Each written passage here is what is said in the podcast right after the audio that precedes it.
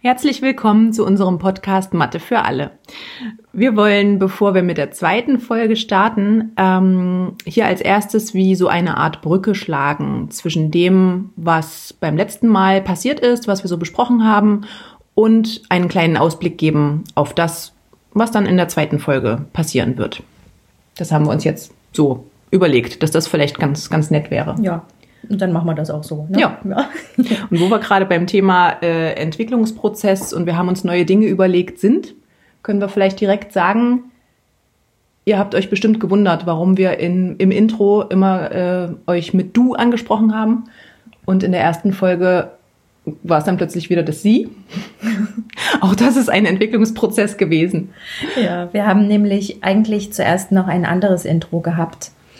Aber weil da doch noch so ein bisschen was gefehlt hat, damit ihr euch ein bisschen auch gedanklich strukturieren können, könnt und vorbereiten könnt auf den ersten inhaltlichen Podcast, hatten wir den nochmal umgesprochen und uns dabei entschieden, du zu sagen, weil wir uns ja hier so ein bisschen wie Kollegen sehen oder wenn jetzt nicht Kollegen hören, vielleicht hören ja auch Eltern zu.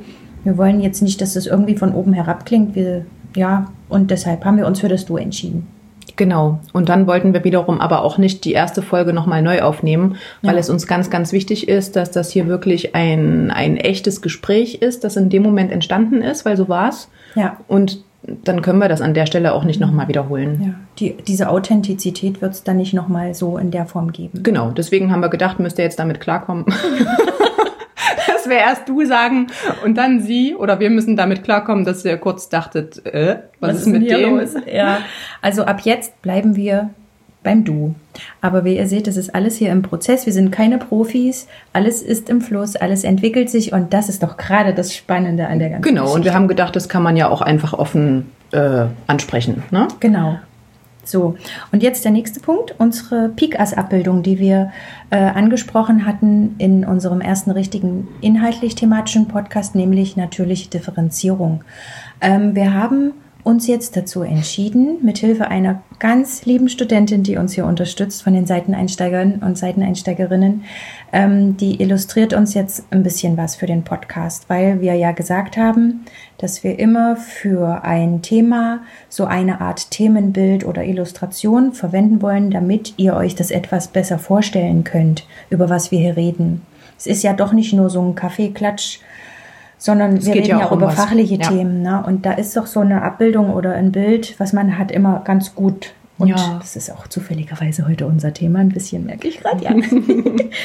und ähm, bitte nicht wundern, dass ihr kein Peak-Ass-Bild gesehen habt, sondern äh, wir haben jetzt nachträglich unsere eigene Illustration auf den ersten Podcast gesetzt, sozusagen noch obendrauf und das andere gelöscht. Genau. Was ihr euch aber trotzdem merken könnt, ist, dass Peak-Ass großartige Materialien und Ideen ja. äh, liefert, ne? über die man nachdenken kann, auch gleich schon Dinge mitgibt, die man nutzen kann in seinem. Unterricht.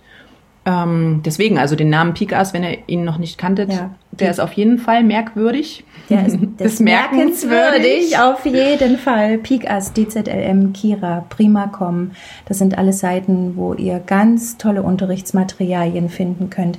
Didaktisches und fachliches Hintergrundwissen. Immer am Puls der Zeit, äh, fast taggenau aktualisiert. Das lebt, ja. das lebt jeden Tag irgendwie neu. Es ist so spannend, da immer wieder hineinzuschauen. Und vielen Dank den Leuten, die da dran arbeiten. Ohne euch würden wir hier nicht so tolle Seminare machen. Ja, definitiv. Definitiv. Vielen Dank also an die Kollegen. Kann man Kollegen sagen? Ja, ja sagen wir einfach. Wir sagen jetzt Kollegen. Ne? okay. Ja. Das war jetzt erstmal so ein bisschen organisatorisches, ne? Und jetzt wollen wir tatsächlich dazu kommen, die Erkenntnisse der letzten Folge nochmal zusammenzufassen. Ja. Und zwar hatten wir ja drei Begriffe verwendet, um diesen dreidimensionalen Raum der natürlichen Differenzierung zum Leben zu bringen. Und zwar ging es um Low Floor, Wide Walls und High Ceiling. Also in dem Sinne, wir betreten den Raum auf einer niedrigen Startrampe. Für jedes Kind ist das Thema zugänglich. Wenn es so nicht ist, müssen wir es den Kindern zugänglich machen. Die White Walls bedeuten, dass unterschiedlichste Denk- und Lösungswege auf vielfältigsten Wegen möglich sind, um zum Ziel zu kommen. Und die ähm, High Ceiling bedeuten eben, dass auch von der Tiefgründigkeit grenzenlos sein darf, ja. wenn wir die Probleme lösen. Und das sind drei wichtige Elemente der natürlichen Differenzierung. äh, die wiederum uns sehr wichtig ist oder ein, ein sehr äh, ja, bedeutungsvolles didaktisches Prinzip ist, um eben Heterogenität ja. und Vielfalt im schulischen zu Leben nutzen. zu nutzen und der zu begegnen. Ne? Genau. Ja? Und heute, damit ihr nicht denkt, ja Mensch, das äh, eigentlich also wir wollten es schon so, dass es einfach klingt. Ne? Natürlich mhm. Differenzierung. Wir wollen euch ja auch abholen und dazu er, äh, ermuntern, das mal auszuprobieren. Aber nichtsdestotrotz, ich kann mir vorstellen, wenn hier erfahrene Kollegen zuhören, die werden sich denken, ha, da ist es aber, das ist nicht so einfach, gerade die White Walls. Und da haben wir gedacht, fangen wir in unserem zweiten Podcast mit den White Walls an. Genau, wir haben gesagt, wir nehmen die White Walls mal genauer unter die Lupe und schauen uns mal an, ja, auf welch vielfältige Weise Kinder an Probleme herangehen können. Ja, was gibt es da eigentlich für Möglichkeiten, die so unterschiedlich auf diesen White Walls ähm, sein können? Ja, genau. Also wir wollen mal schauen, auf welch vielfältige Weise Kinder sich Denk- und Lösungswege darstellen und erschließen können.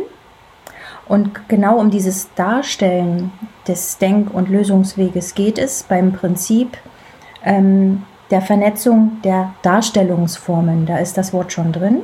Und wir werden im nächsten Podcast über dieses didaktische Prinzip mal, ja, das mal unter die Lupe nehmen anhand eines neuen Beispiels für die Schule. Okay, dann kann man eigentlich nur sagen, viel Spaß. Hm? Ja,